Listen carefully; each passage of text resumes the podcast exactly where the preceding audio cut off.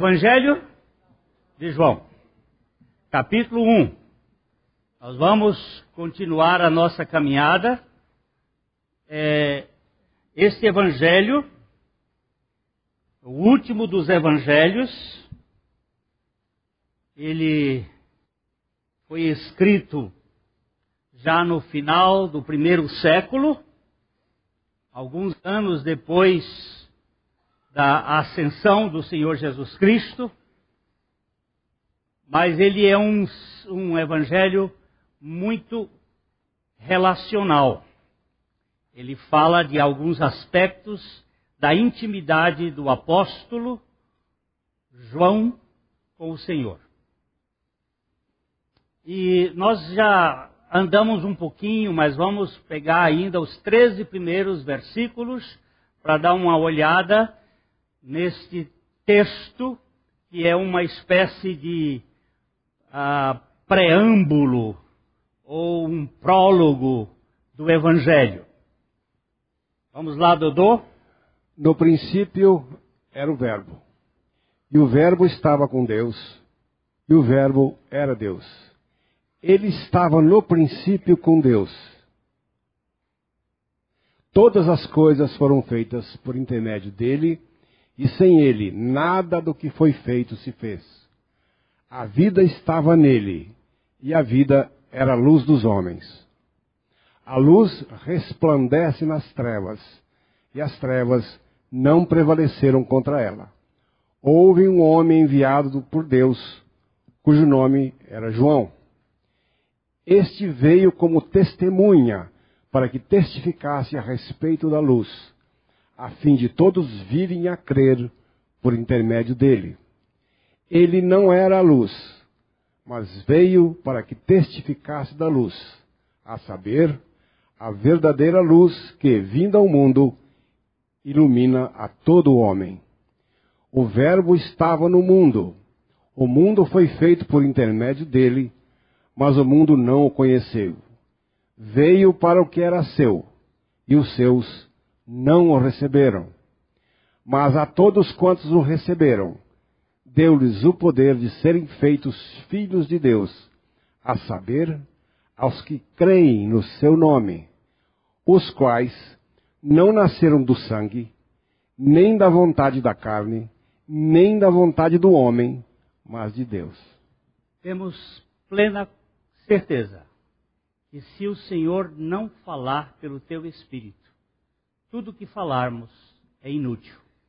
Por isso, clamamos em nome de Jesus que fales conosco pela tua palavra, pelo teu espírito, para que haja salvação, edificação e alegria em nossos corações. Em nome de Jesus. Amém. No princípio era o Verbo, o Verbo estava com Deus, o Verbo era Deus ele estava no princípio com Deus, todas as coisas foram feitas por ele e nada do que foi feito se fez. Ontem, o, o Mário Rocha me mandou, nos mandou um, um vídeo de um professor da universidade nos Estados Unidos, professor Joseph G. Portland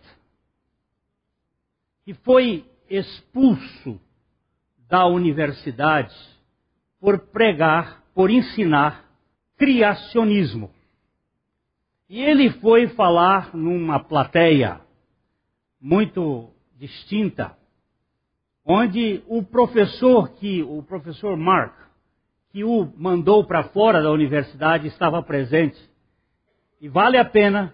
Eu tentei achar no YouTube, mas não achei. Eu acho que depois você.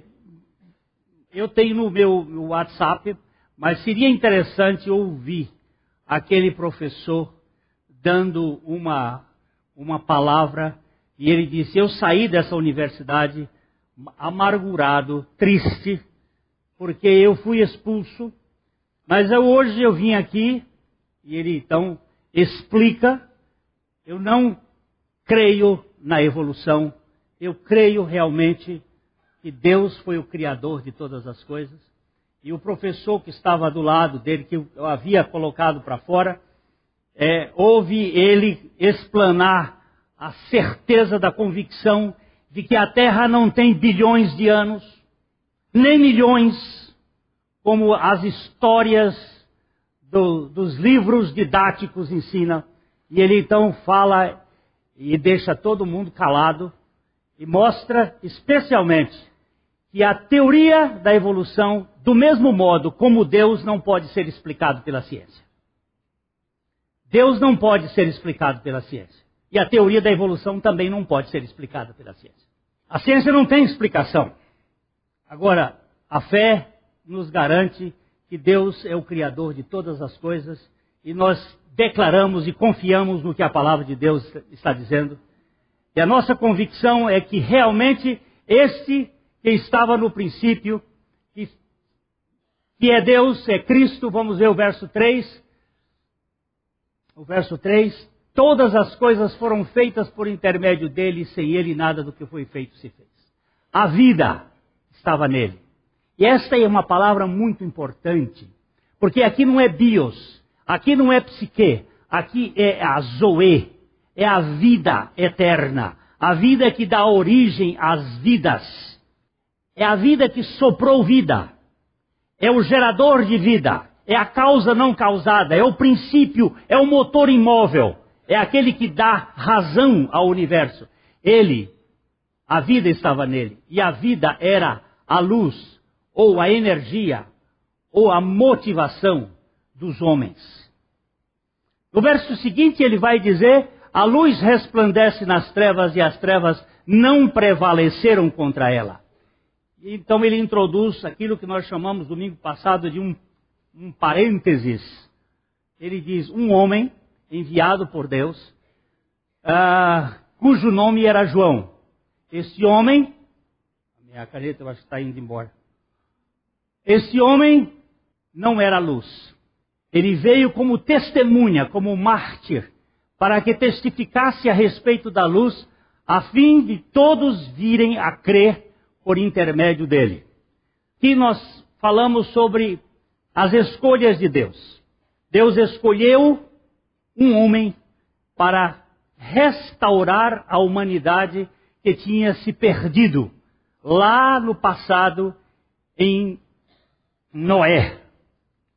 Noé, a graça o achou e selecionou aquele homem entre uma multidão de gente que estava num mundo perverso, violento e cheio de problemas. E Deus, através desse homem, ele trouxe uma nova chance para a humanidade. Daquela família de três filhos, Sem, Cão e Jafé, Deus escolheu uma família, a família de Sem. E da família de Sem, Deus escolheu um homem, Abraão.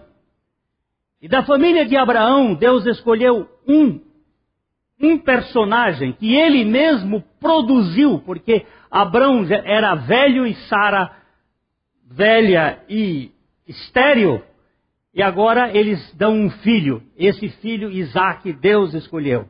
Isaac teve dois filhos, e Deus escolheu Jacó. E Jacó teve doze filhos, e Deus escolheu Judá.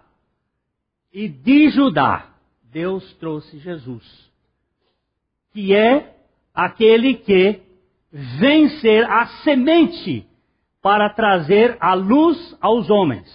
Nós vimos que há um processo de Deus em toda a sua ação. É Deus que age, é Deus que faz, é Deus que manifesta o seu poder, é Deus agindo soberanamente.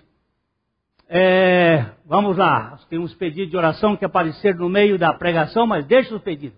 Este veio como testemunha para que testificasse a respeito da luz, a fim de virem a crer por intermédio dele. Verso, ele não era luz, veio para que testificasse da luz, a saber, a verdadeira luz que vindo ao mundo. Essa é a primeira vez que aparece a palavra mundo no livro de João. Nós dissemos, domingo passado, que João é o homem do mundo, o evangelho do mundo. A palavra mundo aparece na Bíblia 185 vezes. 185 vezes. 105 vezes é usada por João, sendo 78 vezes no Evangelho de João. João usa muito a palavra mundo em vários sentidos. Eu vou chamar a atenção aqui para a, a, a língua. Nós temos em português uma palavra, por exemplo, manga. Manga, camisa. Manga de chuva. Vocês já ouviram a expressão? Uma manga de chuva? Ou chuva de manga? Manga, fruta. Manga do verbo mangar. Não manga de mim. Não me ridicularize. Manga de candeeiro. Vocês já ouviram falar essa expressão? Manga de candeeiro. Vocês não são do tempo do candeeiro. Aladim. Perguntar a Irene, ela sabe. Não sabe, Irene? É, é do meu tempo. Então, há palavras que você tem que ter contexto. Ela fora do contexto, ela não, não, não tem o significado. Rasguei a manga. Lógico que rasguei a manga, você vai logo pensar que foi a manga da camisa. Eu comi uma manga muito gostosa. Não foi a manga do candeeiro que eu comi. Eu passei na estrada e passei por uma manga.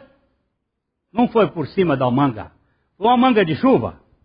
Por aí você vai. A palavra mundo no livro de João tem muitos significados. Ele aparece pela primeira vez aqui, disse ele, a saber, a verdadeira luz que vindo ao mundo ilumina a todo homem. Ela, João é diferente de Mateus.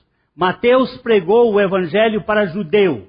Todas as vezes que você for ler o livro de Mateus, lembre-se que o contexto do livro é para o povo judeu. É uma pregação para o povo judeu. Vou dar um exemplo. Quando ele está falando de João Batista, ele diz que João Batista era a voz do que clamava no deserto. E ele veio para nivelar todos os montes, e todos os outeiros seriam nivelados, e toda a carne veria a salvação do Senhor, diz o profeta Isaías. Mas João não, perdão, Mateus não colocou isso. Ele saltou esse pedaço. Por quê? Porque o judeu não acreditava que a salvação era para todas as famílias da terra. Então você vai ver aqui que ele veio para salvar o homem judeu, samaritano, grego, romano, londrinense, piauiense, todas as confins da terra. Não veio só para judeu. Agora, no verso seguinte, ele vai dizer: o Verbo estava no mundo. O mundo foi feito por meio dele, mas o mundo não conheceu. Três vezes ele usa a palavra mundo, mas são três realidades diferentes. Veio para o mundo, isto é, veio para o planeta Terra. O mundo foi criado por ele, o, o universo. E o mundo não o conheceu, as pessoas. Aqui você percebe que terra não conhece. Terra não pode conhecer. Quem conhece são pessoas. Coisas não podem conhecer. Ele está dizendo: o Verbo estava no mundo, o mundo foi feito por ele, não só a terra foi feita por ele, mas todo o universo, porque se você olhar para trás, ele vai dizer que todas as coisas foram feitas por ele e nada do que foi feito se fez sem ele. Mas o mundo, tanto o mundo judeu quanto o mundo não judeu, não o conheceu. Ele foi visto como um homenzinho qualquer.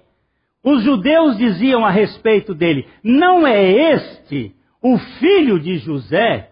E não estão aqui as suas irmãs e os seus irmãos? Esse carpinteirozinho O mundo não o conheceu. E este verbo conhecer aqui não dá a condição, ninguém poderia conhecer a Jesus Cristo a não ser por revelação. Vamos para João, perdão, para Mateus capítulo 16. Mateus 16, 16.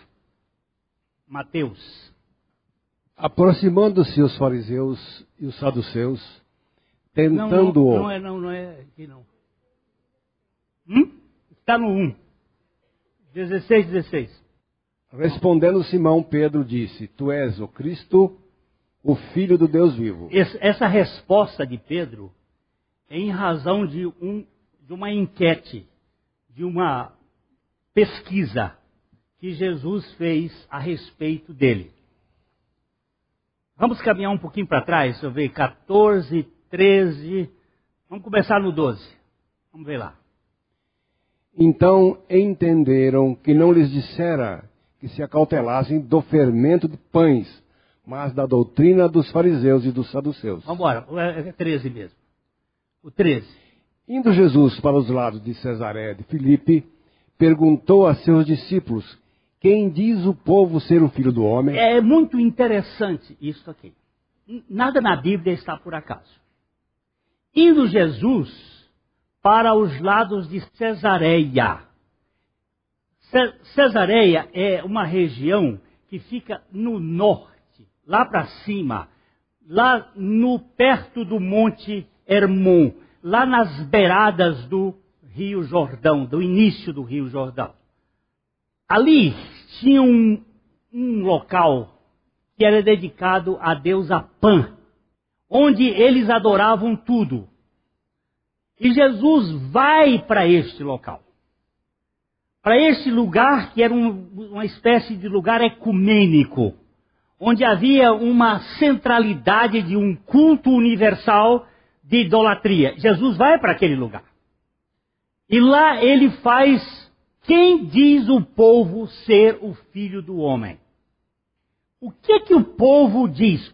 Que que está aí no no, na enquete da Datafolha ou do Ibope.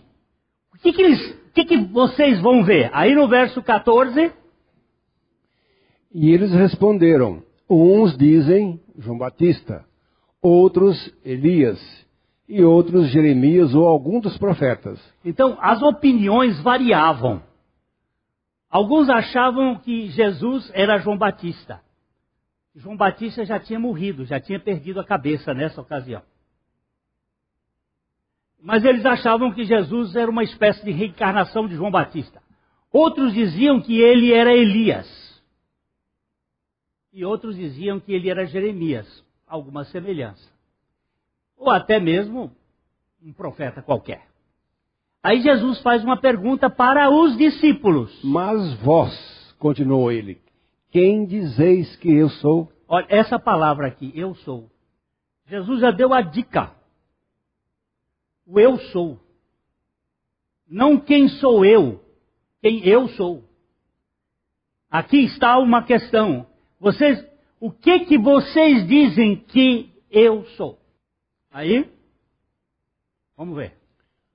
Respondeu Simão Pedro: Tu és o Cristo, o Filho do Deus vivo dizer que aquele homenzinho, o filho do homem, era o filho de Deus, não é conhecimento. Não é você abrir um livro de geografia e aprender por conta própria. Não é ser autodidata. Veja aqui o que Jesus vai dizer no verso 17. Então Jesus lhe afirmou: Bem-aventurado és, Simão Barjonas, porque não foi carne e sangue que te revelaram, mas meu Pai que está nos céus. Presta atenção. Jesus disse: Simão, você é bem-aventurado. Você não passa de um filho de João, um Bar Jonas, um Zé Ninguém. Mas meu pai,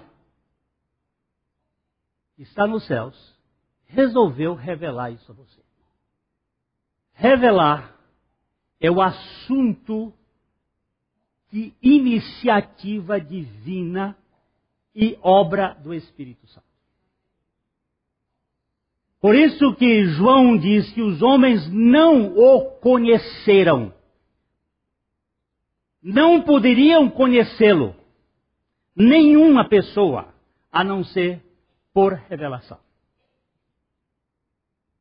Deus tem que nos revelar e nos iluminar. Vamos voltar para João, o capítulo 1, o versículo 10. Ele estava no mundo, o mundo foi feito por intermédio dele, mas o mundo não o conheceu. Agora, pode ser específico, mas pode ser geral.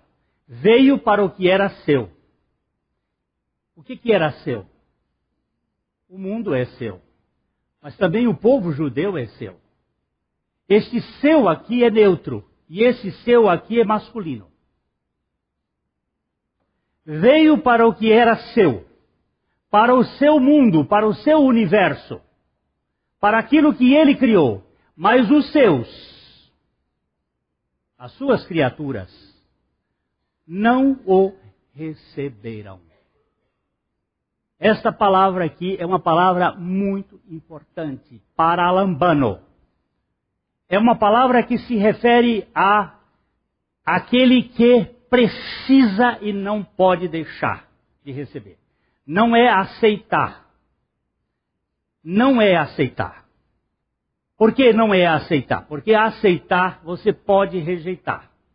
E aqui é uma palavra que tem um sentido mais especificamente de necessidade. Eu uso esta ilustração para mim, que me satisfaz. Nenhum político recebe propina. Os políticos aceitam propina. Mas os mendigos não aceitam esmolas. Os mendigos recebem. Então, por que eles não receberam? Porque existe uma coisa no homem que é orgulho. O professor Joseph Portland disse: é, o homem não quer Deus. E ele não criaria Deus. Deus não é uma criação do homem. O homem rejeita Deus, por natureza. Não é dizer que o homem criou Deus. Ele tem aversão a Deus. E ele não recebe Deus se Deus mesmo não convencer este homem e não quebrantar este homem. Veio para o que era seus e os seus não receberam.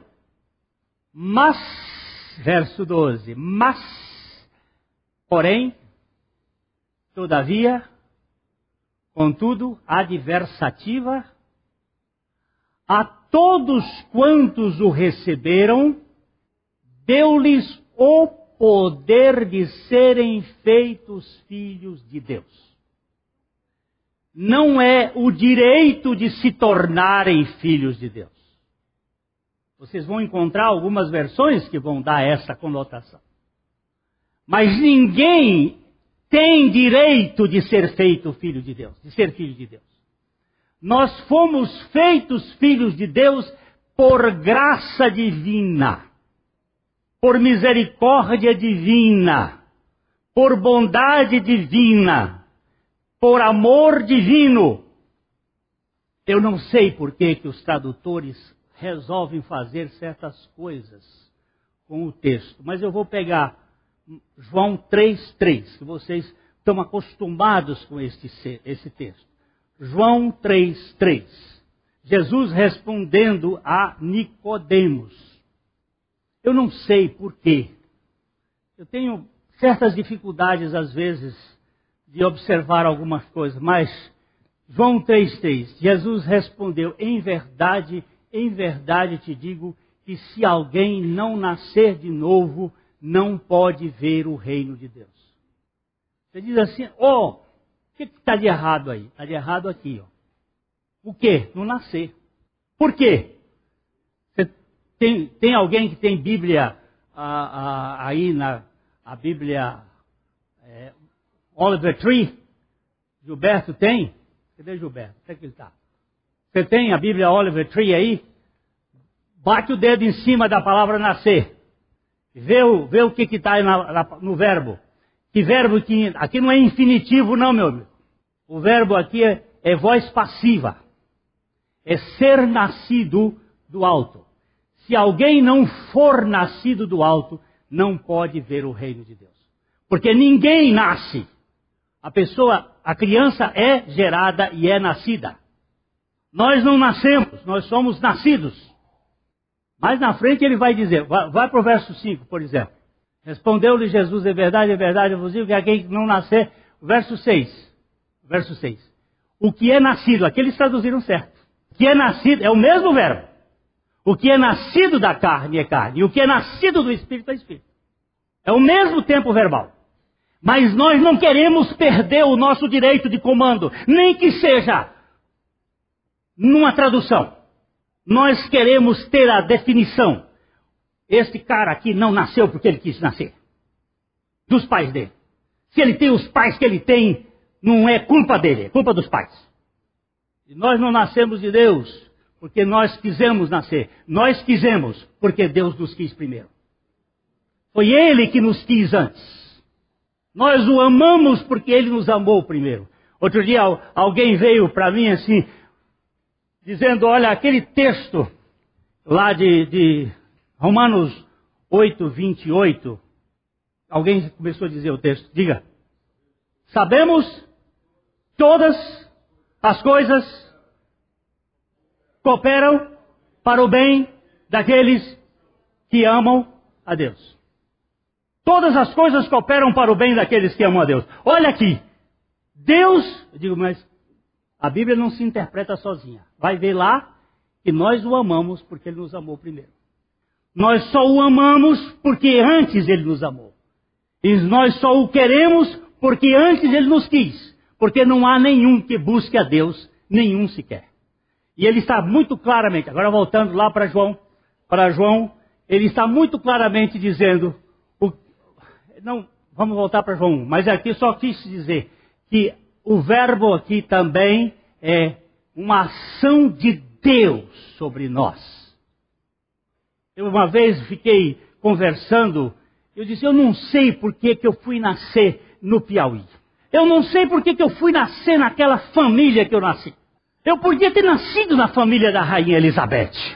Olha a, a, a minha, a minha petulância. Eu não tenho vontade para nascer. E eu não tenho determinação do nascer. Agora, quando o Senhor Jesus veio a mim e me quis, eu acabei querendo a Ele. Não sei porquê. Esse é um mistério da fé. Eu não sei ainda quem foi que explicou esse mistério. Mas vamos para os quais não nasceram do sangue. Olha só. Vamos voltar para o 12, só para a gente ver. O 12 outra vez. Mas a todos quantos o receberam, eu tenho que recebê-lo é um ato de misericórdia de Deus, deu-lhes o poder de serem feitos filhos de Deus, a saber, aos que creem no seu nome. Há um ato divino de me levar à fé, e eu criei, não sei porquê, mas ele vai explicar no 13, os quais não nasceram do sangue não é uma coisa de consanguineidade. Pai crente não gera filho crente. Não é coisa de raça. Não, não é porque é judeu que vai ser filho de Deus. Não é por causa de coisa genética, os quais não nasceram do sangue. Uma filha de um pastor uma vez me disse assim: Eu vou para o céu nem que seja na garupa do meu pai. Na garupa do seu pai você não vai mesmo. Ou você vai pela porta que é Cristo, ou você não vai de jeito nenhum, porque ter sido educada na igreja, porque pertenceu, porque desde pequenininho lhe apresentaram. Não, senhor. Tem que receber. E tem que receber. E isso não é ato de sangue, também não é ato instintivo da carne. Não é da vontade da carne, não é um instinto. o castor, ele não aprende com a mãe a roer a madeira e, e, e fazer a casinha, não. Você pega um castorzinho nascido de novo e cria ele fora. Quando ele tiver a idade, ele vai roer a planta e vai fazer o dique. O João de Barro não aprende com a mãe Joana de Barro a fazer a casinha. Você pega o Joãozinho de Barro, leva ele para uma gaiola num, separado, não ensina nada, não precisa ensinar. No dia que ele for solto, ele vai lá no barro e vai fazer a casinha e vai botar a porta da casinha contra o lado que, a chuva vem. Isso é instintivo. Mas não é instintivo nosso receber a Jesus. Não é do instinto humano. Não é da natureza humana. A nossa natureza é fugir de Deus. Nós, de verdade, odiamos a Deus. E se hoje nós temos prazer por Deus, esse prazer foi porque ele se aproximou de nós. Buscai ao Senhor enquanto ele estiver perto. É que ele se aproximou. Ao se aproximar, ele despertou o nosso coração para ele, para que nós o buscássemos. Nem da vontade da volição do homem, não é do sangue, não é da carne, não é da vontade do homem, mas de Deus. Foi Deus quem quis. Você tem quantas filhas? Elas nasceram porque quiseram, mas o relacionamento delas com vocês é, é bilateral? Ela agora ama vocês, vocês amam ela, como é que faz? Primeiro você amou para ela e aí elas vão respondendo. Sabe qual é o sentimento mais difícil, mais complicado do ser humano? Mais complexo? É o amor. Uma criança, ela vai aprender a amar no convívio do amor. Se você não amar seus filhos, ele não vai aprender a amar. É o convívio que vai desenvolver isso. Ele vai responder, vai corresponder. Nós nascemos de Deus e Deus é amor. E nós começamos a conviver com Ele, e à medida que convivemos com Ele, nosso amor por Ele vai crescendo, vai se desenvolvendo. E nós vamos o amando cada vez mais, porque Ele nos ama de uma maneira profunda que nós não sabemos explicar. Então, este ponto aqui, queridos, é que nós não nascemos por vontade do sangue, por consanguinidade, nós não nascemos por causa de nossos instintos. Ah, o homem, a criança, nasce com quatro características edênicas avessas a Deus. Quatro características a primeira delas é o egoísmo. Toda criança é egoísta. Primeiro, a segunda característica da criança é a rebeldia. A criança é rebelde. A obediência é de fora para dentro, não é de dentro para fora. A criança não obedece voluntariamente. Ela vai ser frustrada e vai aprender a obediência por frustração. Tanto é que educar é saber frustrar. Se você não souber frustrar, você não vai educar. Porque frustrar tem que se frustrar. Se não frustrar, vira monstro. A terceira característica da criança é a mentira. Toda criança é mentirosa. Isso é inato. Porque nós nascemos com o veneno da serpente dentro de nós. E a criança é caótica. O que, que é caótico? O que, que é caos? Se você der esse papel para uma criança, ela não dobra isso assim. Isso aqui custou muito tempo para aprender. Isso aqui é questão de educação. Se você der esse papel para a criança, ela faz isso assim. Ela amassa, ela rasga, ela bota na boca, ela cospe, porque ela é caos. Então a criança é caótica, é mentirosa, é egoísta e é rebelde. Agora você vê se ele quer Deus. Aí Jesus tem que chegar perto. O Verbo tem que se encarnar. O Verbo tem que chegar para o homem e se revelar ao homem, para que esse homem queira e o busque, possa ter uma salvação que é dom da graça de Deus. Pela graça sois salvos por meio da fé. E isto não vem de vós, é dom de Deus. Não vem das obras, para que ninguém se vanglorie. Deus é o caçador, é o perdigueiro dos homens. Ele é quem busca as pessoas desde o jardim do Éden. Os nossos pais pecaram e o que, que eles fizeram? Vamos lá, vamos rapidinho só para dar uma olhada. Gênesis 3, 6 e 7. 6 é a comida da, da, da árvore. O 7, o 7 e o 8 é para a gente vendo a mulher que a árvore era boa para comer, agradável aos olhos e árvore desejável para dar entendimento, que esta é a palavra, é a palavra forte. Porque toda árvore era boa para comer, era agradável aos olhos, é só ler o capítulo 2 de Gênesis que você vê, mas não tinha esse desejável, desejável para dar entendimento, é que é o problema do controle, o desejo, a, a, a, concupiscência, a, aquilo que, que brota dentro, a vontade insopitável. É isso, Barba? É essa palavra? Insopitável. Então lá, esse desejo para dar entendimento, tomou-lhe do fruto, comeu, deu o marido e o paspalho comeu também. E aí o que, que aconteceu? O que, que aconteceu? Abriram-se então os olhos de ambos e percebendo que estavam nus, cozeram folhas de figueira e fizeram cintas para si.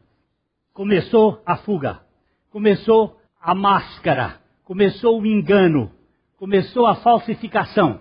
Eu não, eu não posso ser autêntico, eu tenho que criar uma, uma, uma forma de me esconder. O verso 8, então, quando ouviram a voz do Senhor, Deus, Jeová Elohim, que andava no jardim na viração do dia, esconderam-se da presença do Senhor, o homem e a sua mulher por entre as árvores do jardim.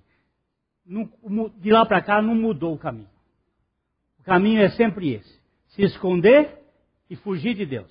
Aí o verso 9 diz: Chamou o Senhor Deus ao homem e lhe perguntou: Onde estás? É Deus vindo atrás. É Deus vindo buscar o homem. É sempre Deus buscando. Eu gosto muito de um velho hino que diz assim: Buscou-me com ternura, Jesus, o Salvador. Achou-me na miséria. Amou-me. Aceitou-me com amor. É Ele que veio. Foi Ele que veio. É Ele que veio. É Ele que nos busca. Pode ter certeza. Se você tem, por menor que seja, um pouquinho que seja, desejo por Deus, foi Deus que colocou isso no seu coração. Foi Deus que colocou isso como um caminho para você o buscar. Porque sem que Ele faça, nós não o queremos. Não o quereremos, de modo algum. Então, veja bem, vamos voltar lá para só para terminar. Que ele veio para o que era seus, os seus não receberam, mas a todos quantos o receberam, deu-lhes o poder de serem feitos filhos de Deus, a saber, aos que creem no seu nome, os quais não nasceram do sangue, nem da vontade da carne, nem da vontade do homem, mas de Deus. E aí o, o verso 14 que nós não lemos diz: E o Verbo se fez carne e tabernaculou entre nós, cheio de graça e de verdade, e vimos a sua glória, glória como do unigênito do Pai. O Verbo se encarnou para revelar-se a si mesmo a nós. Revelar-se a si, revelar-se a nós. Ele se revelou a nós. Sem a revelação de Cristo, nós não podemos conhecer a Cristo. Dou muitas graças ao Pai que teve misericórdia de nós e nos revelou a pessoa do Senhor Jesus Cristo.